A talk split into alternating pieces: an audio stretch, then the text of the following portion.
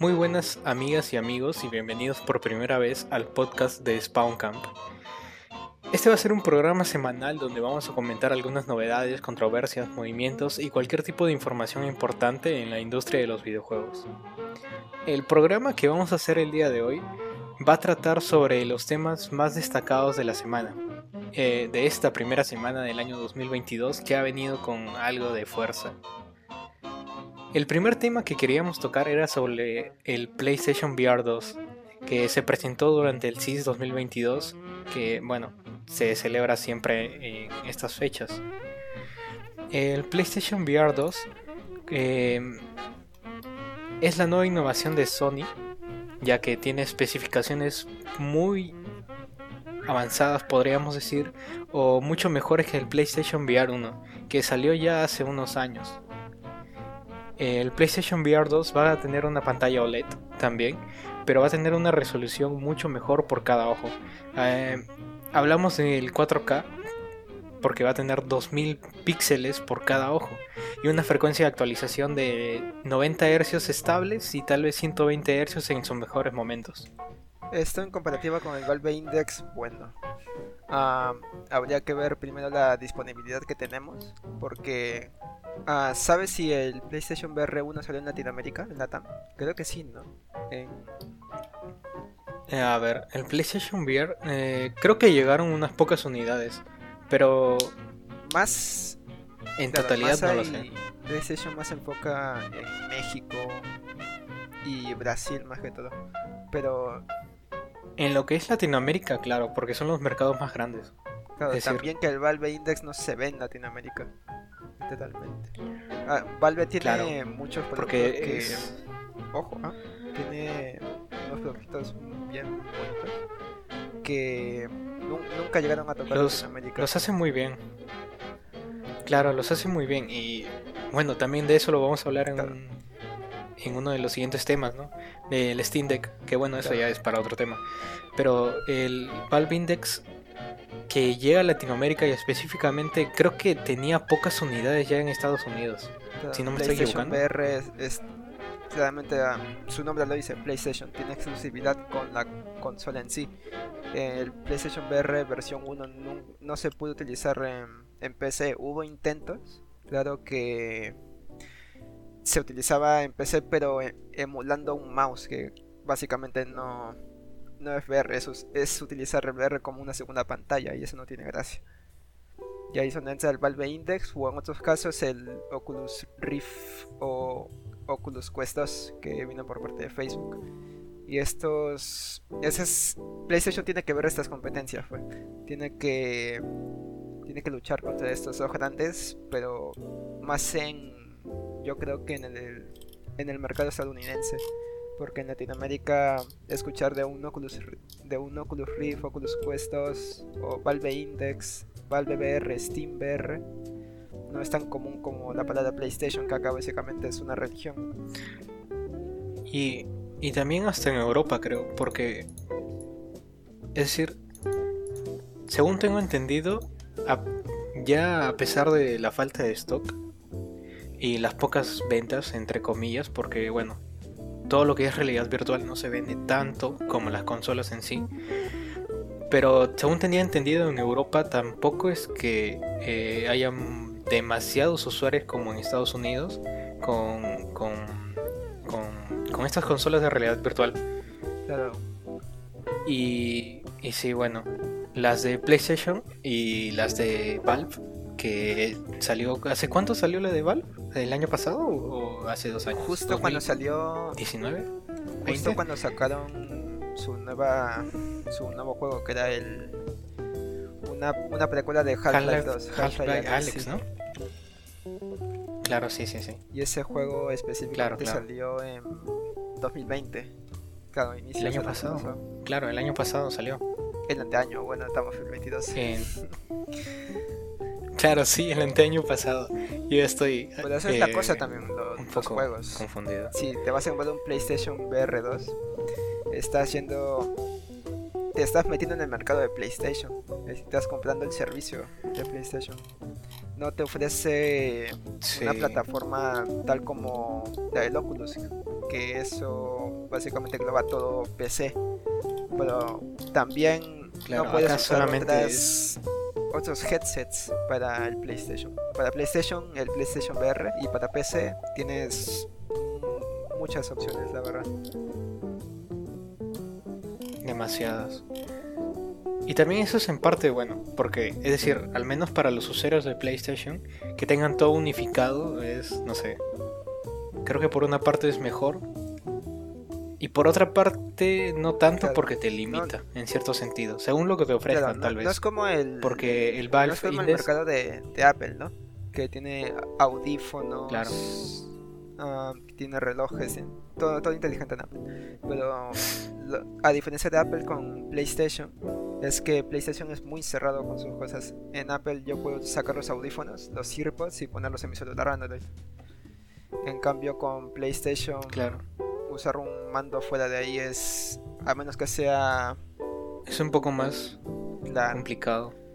Y Normalmente, bueno, al menos con los mandos, hace poco se hizo una actualización en Windows donde ya los podías usar normalmente sin tener que instalar un programa de terceros. Claro, también la controversia Pero- de, de Fortnite, que literalmente PlayStation decía, no, nosotros cuidamos a nuestra comunidad y no dejaba, no dejaba el No dejaba hacer crossplay el- y el cross Sí. save, que es literalmente pasar partida de consola a consola.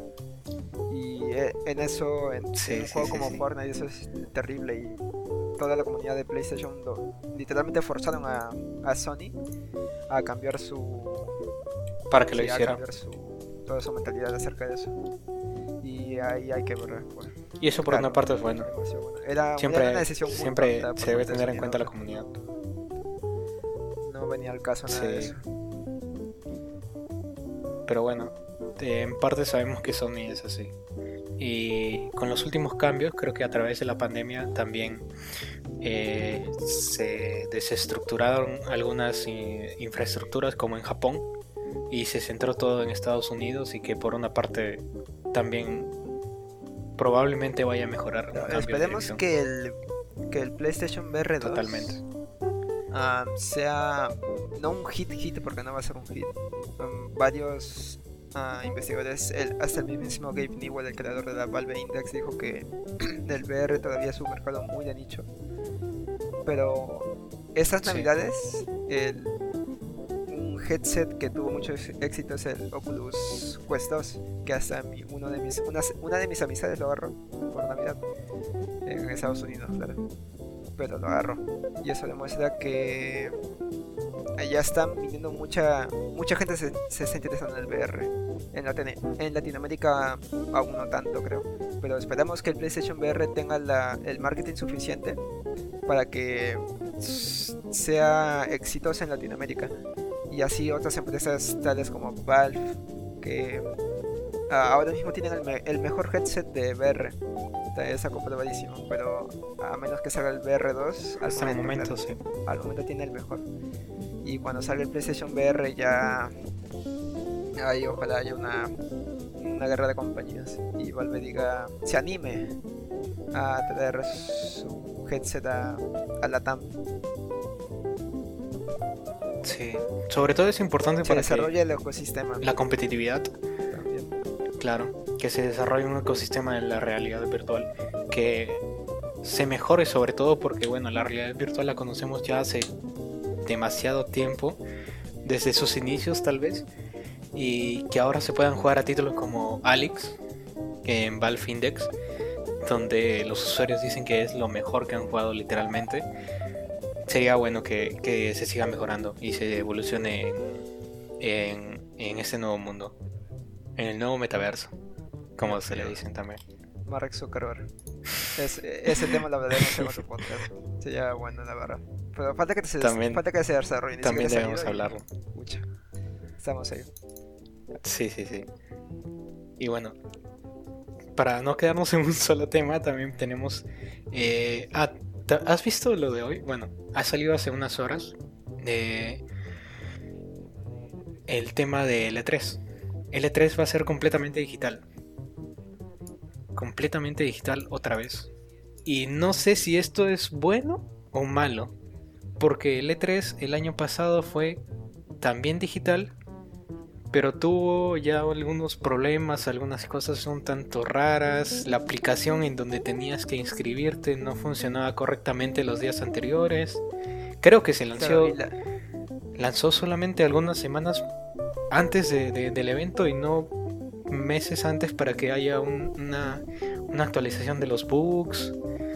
Eh, fue raro, en realidad fue raro. Claro, y muchas y muchas empresas optando por hacer sus propias conferencias, tales como Sony. Sí, bueno, lo de Sony ya es. Lo que quiere hacer Sony con, con todo este tema ya es de, otro nivel. Es independizado, pero que independizarse más Sony. Sí, quiere. comer al mercado. Quiere. Literalmente. Y, mira, se, anuncia que el E3 ah, e, es completamente digital de nuevo. Y Geoff, Geoff Keighley, no sé si lo estoy pronunciando bien, probablemente no, porque tiene un apellido, creo que. Bueno. Un tanto confuso. que ni bien se anunció esto, uh, él pasó a anunciar su propio festival, el Summer Game Fest de 2022 para que iba a ser presencial, básicamente que, que iban a estar todos allí, iban a estar todos felices, mientras que el se quedaba solo en su en todo digital. Claro. Creo que, bueno, a ver, el Summer Game Fest creo que se celebró el año pasado también, si no me equivoco. No estoy muy seguro de eso, la verdad. Creo, a ver, deberíamos revisarlo, pero creo que sí. A ver, Elden Ring Elden Ring se. Claro, Elden Ring se anunció en el Summer Game Fest, no en el E3. Sí, porque, claro, Geoff en ese entonces estaba. tenía todos los contactos, eh, tenía hasta Kojima.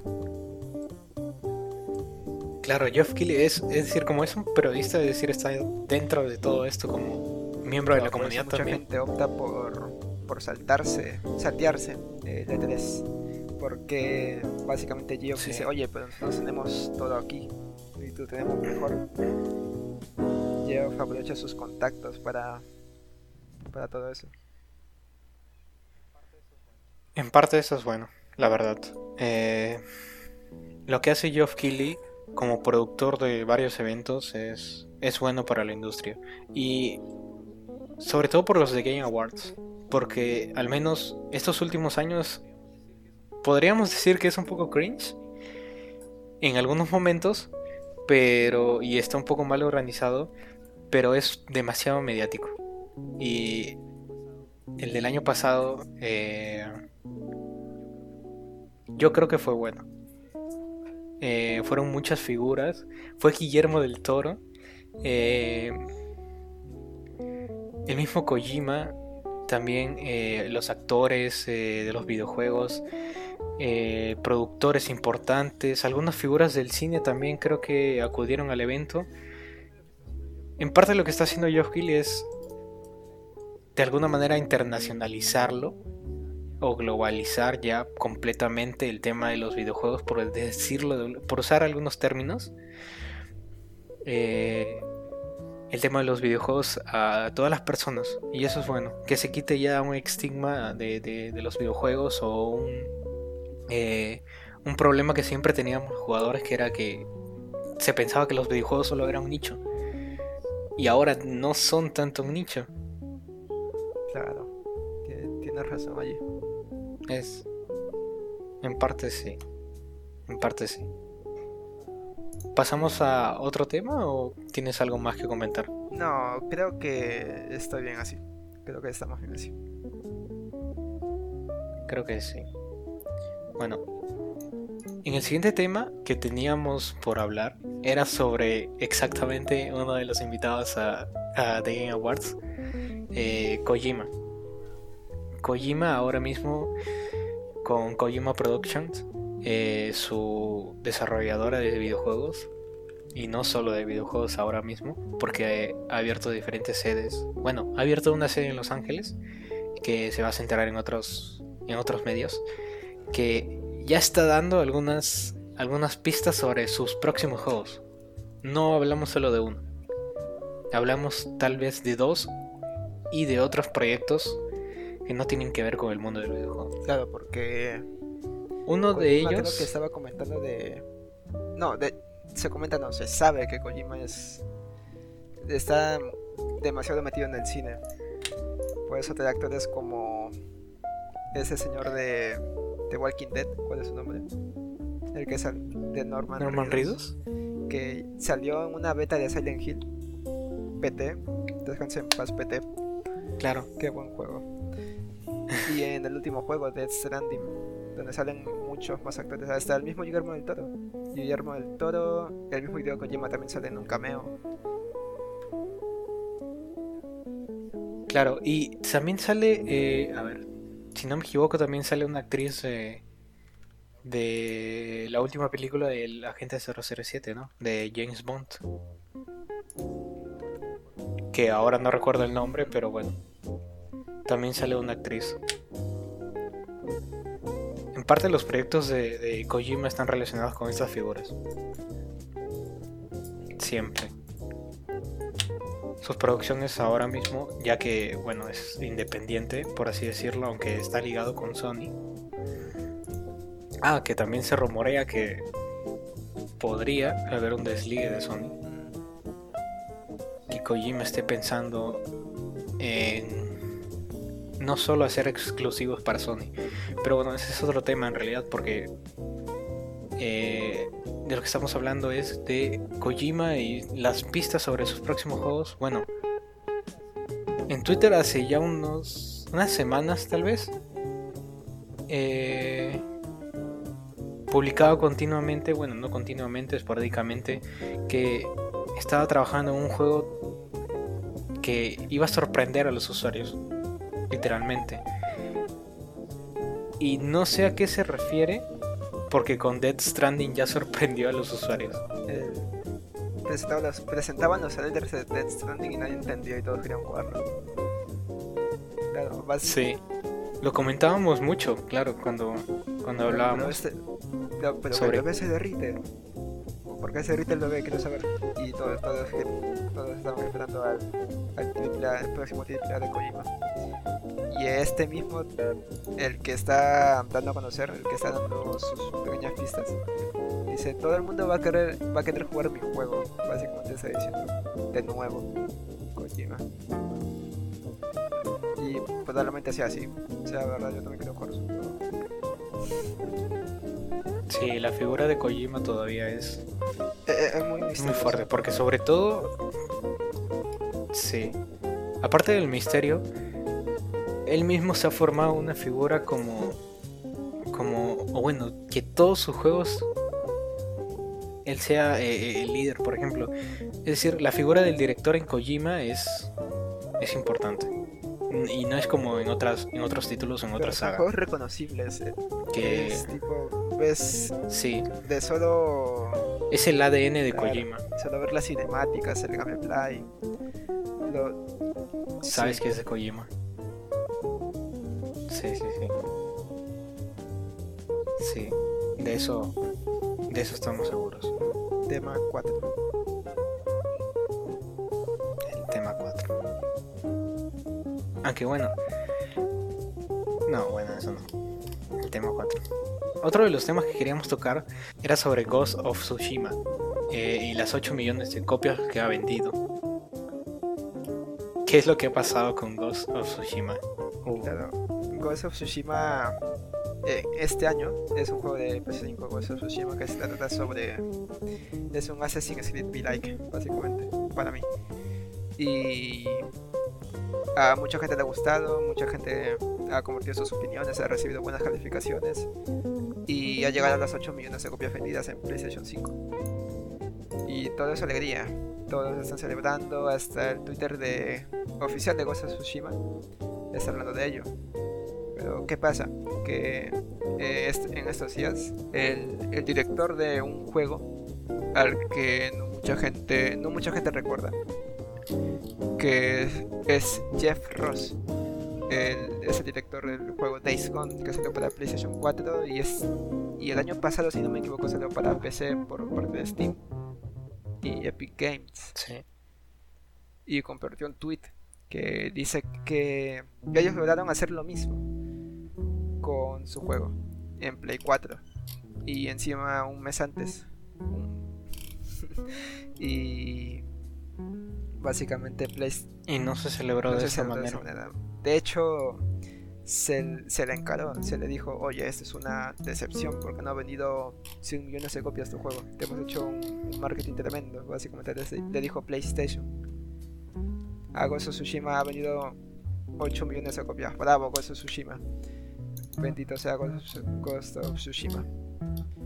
Y Days vende 10 millones de copias, 8 millones de copias, cortando un mes y nadie le decía nada, más bien le... No le daban la razón de nada. No, no le han dado la relevancia importante a Days. Sobre todo porque fue muy criticado en, en esas... Bueno, en esas primeras semanas no, en esos primeros meses de lanzamiento. Porque tuvo demasiados bugs, eh, muchos fallos. Los usuarios, aunque los usuarios le dieron un buen una buena calificación cuando casi ya todos estos bugs se arreglaron. En parte, los críticos no, no tuvieron mucha mucha simpatía con este juego. Creo que por esa parte va, va Sony claro, también. porque hasta, hasta yo me quejaba de Days Gone. El gameplay me parecía demasiado plano. de hecho, los trailers no... sé... Lo mostraban diferente. No sé si viste los trailers en los que básicamente era test para ver las capacidades del Play 4. Para mí. Porque salían demasiados zombies, demasiadas partículas. Era un hombre en un bosque y muchos zombies. El juego. Así lo describía. No le di. No le tenía tanto cariño a ese juego. Y ni siquiera lo jugué. En parte sí. Eh, y también porque. A ver. Creo que. Claro por, por mi parte, cualquiera... era un juego de zombies más. Ya, ya veníamos de ver un remake de The Last of Us, The Last of Us 2 el anunciado, y nos venían con otro juego de zombies. También... Sí, también la sobresaturación del género. Y otro... Uncharted... Be Like. Uncharted o The Last of Us. El típico tercera persona hombre en una moto con barba. En algún momento. Claro, esa fue la etapa en que se criticaba un poco a Sony por los. Por todos estos juegos que, que eran un poco parecidos en cuanto a la tercera persona, de aventura. Eh, algunos parecían que tenían el mismo movimiento como Days Gone y Uncharted. Que yo, yo en algún momento lo confundí eh, a Days Gone con, con, con que era un proyecto de Naughty Dog. Cuando no fue así.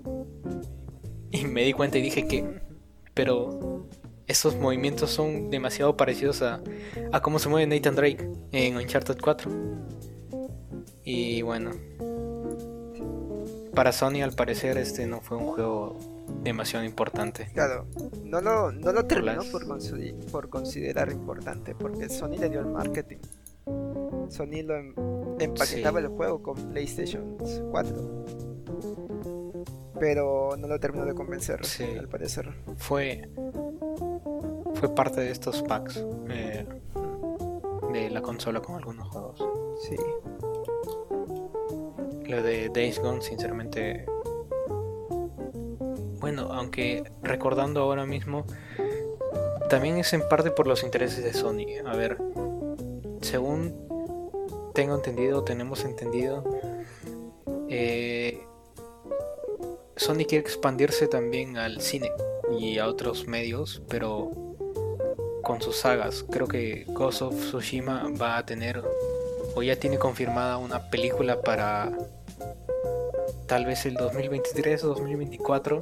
Entonces, bueno, creo que va a encabezar, eh, es el primer proyecto en estos, bueno, luego de la serie de The Last of Us, que ya se está anunciando creo que sale este año. Creo que sí, ya, ya se, se, puso un póster promocional, creo yo, ¿no? Que fue criticado también. Sí, claro. En HBO, creo, ¿no? HBO Max. Sí, sí, sí, sí.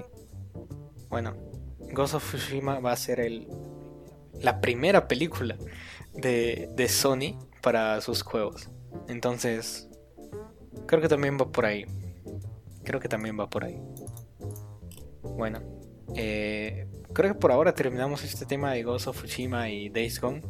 Es realmente una una polémica, podríamos decir. Básicamente, entre... Days Gone hizo lo mismo que Ghost of Tsushima, pero.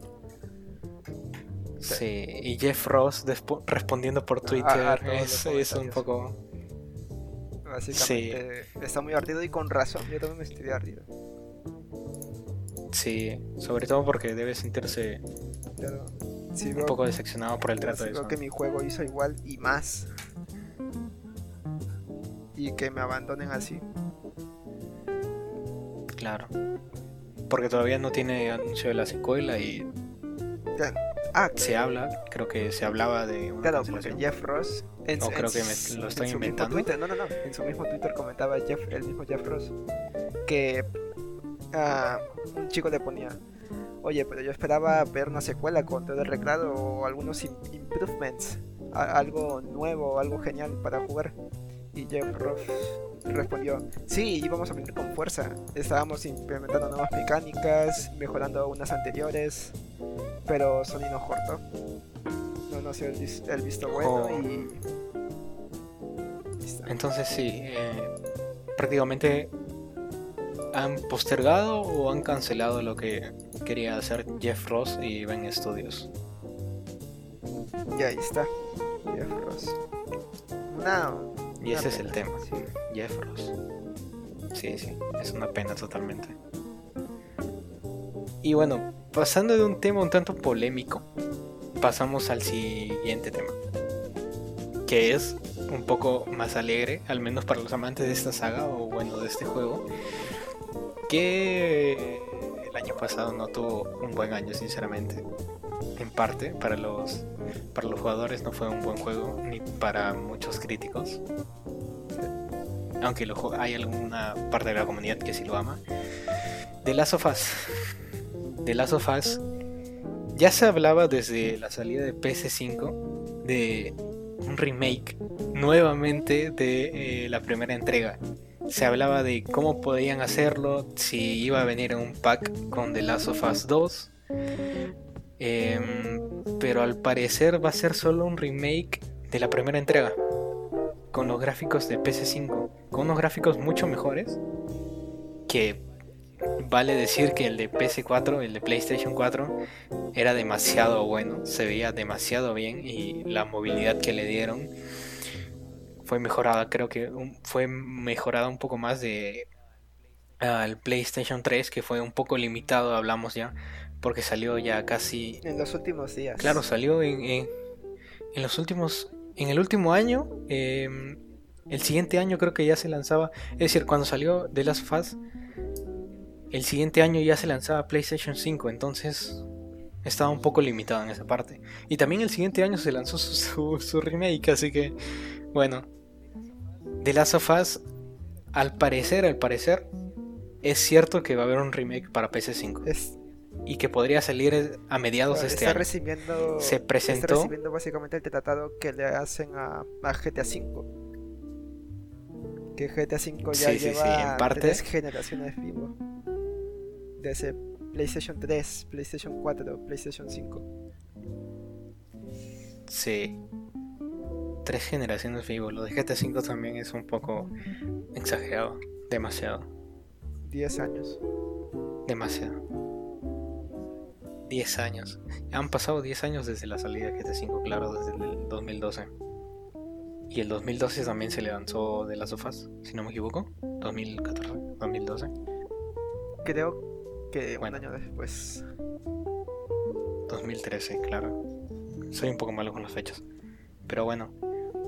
Lo que iba a comentar también es que eh, durante el CIS de 2022, de este año, que también se presentó el PlayStation VR 2, eh, en esa conferencia de Sony, en la pantalla, detrás del presentador, del representante de Sony, se pudo ver algunas imágenes, algunas...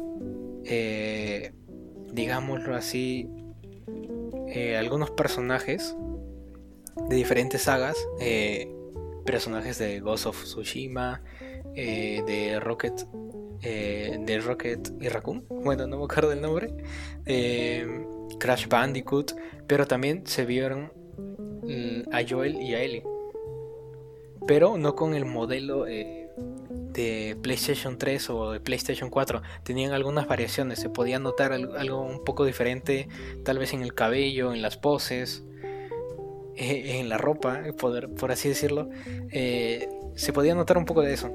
Y esto ya podría, según algunos, y hasta eh, desde la salida del año pasado de la, en, bueno, en la agencia de noticias Bloomberg,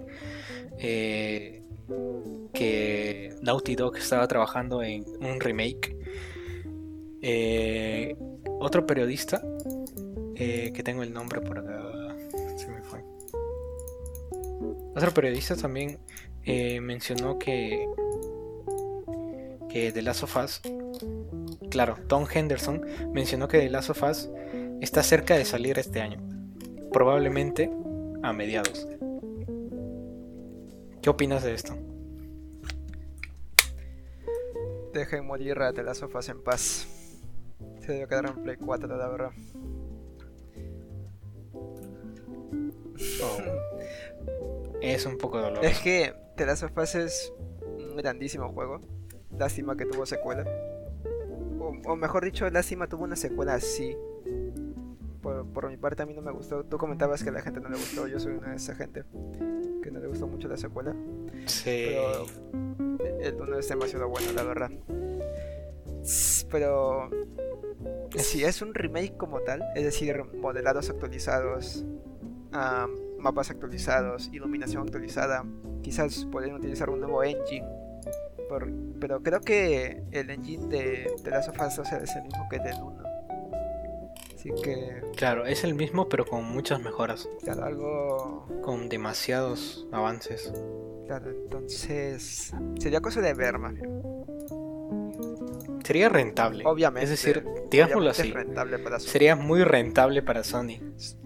Demasiado rentable para Sony. Claro, imagina. Si están sacando God of War para PC. Y si aún no se anuncia The Last of Us para PC5, quizás porque, claro, obviamente está aún verde quizás. O están esperando el momento indicado para anunciarlo con junto a Steam. Un lanzamiento para PS5 y PC, tal como le pasó a Uncharted. ¿Te, ¿Te imaginas que durante la conferencia de Sony también en junio, julio, em, se presente de las sofás? Porque bueno, si es a mediados de año, coincide con las conferencias. ¿Te imaginas que durante la conferencia se presente ya el remake disponible en esos momentos? Ah. Yo creo que rompería rompería en esos en rompería en la conferencia, literalmente. Sería lo mejor. La, la historia se cae. Yo creo que la historia se cae, sí, totalmente. Sony. Se resume en eso. Sony. Hemos comentado mucho de Sony hoy. Es, pero Sony. No hay mucho más. Es decir, Sony en estos momentos está, está, con todo. Y, también con lo del CIS. Claro. Están aprovechando. Sí, sí, sí. Están aprovechando demasiado. Y bueno, queríamos finalizar antes de terminar el podcast en sí. Queríamos finalizar con lo que se espera de este, de este año con todo lo más esperado del 2022, que son demasiadas cosas, mucho, de verdad, porque el 2021 puede decirse que fue un poco descafeinado, no fueron no salieron algunos títulos y los títulos que salieron no salieron bien. Entonces, el 2021 puede ser un año para olvidar. Aunque algunas partes no, porque salieron títulos como It, It Takes Two o Deadloop, por, dar algunos ejemplos que en realidad sí son muy buenos. Eh, Presto 2022 creo que va a ser inolvi- inolvidable. Se viene God of War, eh, se habla de Final Fantasy, eh, Zelda Breath of, of the Wild 2, Gran Turismo, Horizon, eh, el juego de Harry Potter, Un favorito mío eh, Hogwarts, que es el Hogwarts una cosa Legacy. pequeña, bueno, no tan pequeña, que es el DLC de Cuphead. Claro, claro, sale este el año. Steam Deck en términos de hardware, que el Steam Deck es básicamente una Nintendo Switch, pero es una PC. Es una tablet PC. Tiene la capacidad de correr muchos juegos. Ah, la- dicen que puede correr el Tomb Raider o el Deadloop. El Deadloop es un juego del año pasado. Es un juego AAA. Claro, lo mencioné también. Eso en una consola del tamaño de una Nintendo Switch un poco más grande, que lo puedes llevar en una mochila. Eh, yo quiero eso. Quiero ver cómo se desarrolla ese mercado. La verdad. El Steam Deck va a ser. El Steam Deck puede ser una revolución en las Si sale bien. Lo que no fue. Lo que no fue tanto Nintendo Switch, aunque Nintendo Switch. Nintendo Switch ya es una revolución por sí, fue- pero está en el ecosistema de Nintendo. Claro, y como es el ecosistema de Nintendo, todos sus. eh, eh, toda su gama de juegos son muy limitados en cuanto a los gráficos porque están diseñadas para Nintendo Switch. Pero en Steam Deck hablamos de una portátil Una potente. infinita demasiado potente y una librería tremenda, sí, una librería podríamos decir de más de Steam. infinita. Hay muchos títulos. Claro, está aprovechando también que tiene Muchas cosas. de que la, la propuesta de que si ya si tú ya eras un usuario en PC y te compras un Steam Deck, ya todos los juegos que tenías en tu biblioteca de Steam los puedes descargar en la tableta. Y, y Claro, vas a poder sincronizar tu biblioteca. Sí. Eso es importante. Pero Juegos, al ser software. una PC, Porque también se. ah, va, va a correr con Linux, con Linux, perdón. Y están muchos modders, mucha gente de la comunidad está diciendo se puede instalar su competencia Epic, se podrá instalar emuladores de Nintendo. Y eso también puede ser otra revolución en, en sí misma que Steam claramente planeaba, no lo está promocionando de tal manera, porque está en la posibilidad de hacer eso, pero Steam básicamente lo promociona. Compres una, un, compres una Steam Deck y esta es tu Steam Deck. Tú haces lo que quieras con ella. Claro. Claro, así lo dijeron en un video. En temas. En temas de eh, publicidad. Lo que es Steam, lo que es Valve, en realidad. Todo lo que hace se promociona Claro. solo. Ahí estoy yo. De Yo- verdad. Yo lo estoy promocionando. Sí, sí, sí. Todo lo que es Valve, todos los anuncios que da Valve lo, lo repercuten sus propios usuarios. Eh, Alex no tuvo tampoco una campaña detrás y cuando salió fue un boom. Todos, un, un millón de videos en YouTube. Y. La de Alex. en un solo día. Y, los usuarios estuvieron locos, eh, lo calificaban de uno de los mejores juegos del año, de la historia. Algunas personas comentaban que probablemente es un antes y un después en los juegos y en, las, y en la realidad virtual. Y, si, y bueno, al menos en lo que es de consolas de realidad virtual lo es. Y de juegos también, porque es el primer gran proyecto. Y gracias a él han, llegado o van a llegar muchos títulos diferentes. Nos espera un 2022 muy importante. Muy impresionante todavía. Y este mes de enero también vamos a tener muchos favor, títulos. El Pokémon. Tenemos a, a Leyendas Arceus también. Y sí, ojalá que no haya retrasos. Al menos para God of War y Pokémon. Y el Cuphead. Eso estoy. Y Cuphead. Y también para la secuela de Breath of the Wild, por favor. Eso está muy tranca, la verdad. Yo creo que o sale en diciembre o sale en septiembre. Luego no veo otra fecha, la verdad. ¿Tú? ¿Cuándo crees que salga? Mm, La verdad es difícil. Teniendo en cuenta que ya lo tienen al menos... eh, que no es como la vez pasada que tuvieron que Claro, postergarlo durante cuatro años. Es que primero fue una. Fue un Ahora ya. Y luego un trailer. Claro, primero fue un anuncio y, Y luego un tráiler tráiler gameplay. y otro tráiler. Y oh, esperen, hay que poner bueno. más. Y otro trailer. Pero en cambio, este Zelda ya se, se ve trabajado. Obviamente, porque dicen. Se, se dice que este Zelda comenzó producción justo después de Breath of the Wild. Y ese Zelda básicamente es el mismo Breath of the Wild, pero. Es decir, el mismo engine. Ya tienen todo allí. Los mismos assets. eh, La misma montaña. Es el mismo mapa Sí. y por eso se ha hecho más rápido y tenemos la confianza de que se va a es- estrenar este 2022 porque ya va dos años creo Sí, van dos años que en realidad la espera no ha sido tan larga y tan frustrante como el como Zelda Breath of the Wild, eh, la entrega del 2017.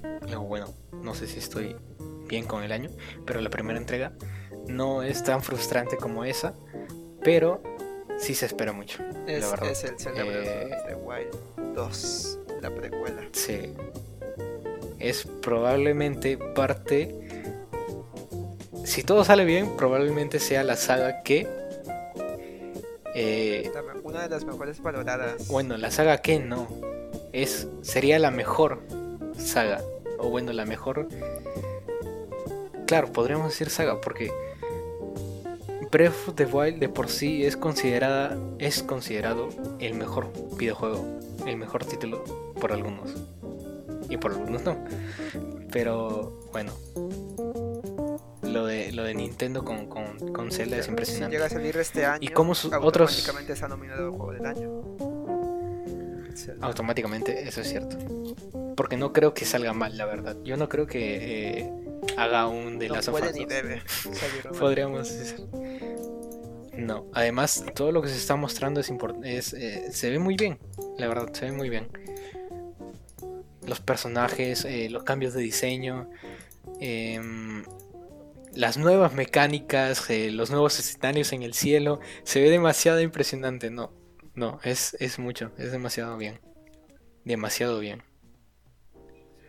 Demasiado bien para la comunidad y para el mundo de las consolas, de los videojuegos en sí. eso sería todo básicamente